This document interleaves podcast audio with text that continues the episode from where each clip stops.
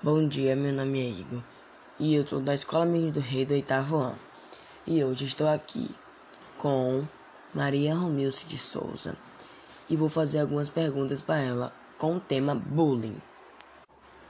Maria Romilce de Souza, a senhora já sofreu bullying? Sim. Quando criança tive uma deficiência física e então eu fiquei sofrendo bullying no colégio com as crianças, né? A senhora poderia me informar onde acontecia esse ato de bullying? No colégio, na sala de aula. O que a senhora fazia após as crianças praticarem esse ato de bullying com a senhora?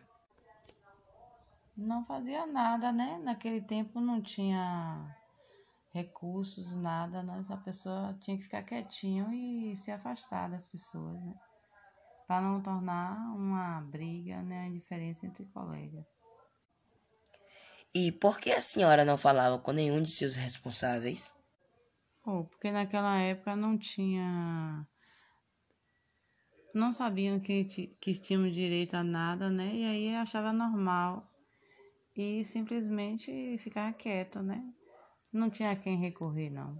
Era normal, né? A pessoa achava que você era diferente mesmo e pronto. É, qual era a reação da senhora após esse ato de bullying? Ah, ficar quieta e se sentir inferior aos outros e ia se afastar. Com quem a senhora se, identif se identificava assim na escola? É, ou seja, que sofria a mesma coisa que você? Uma colega, porque era humilde e também e tímida, também sofria bullying junto. Aí eram só colegas, duas colegas que se identificavam. Muito obrigado pela sua participação. Tenha um bom dia.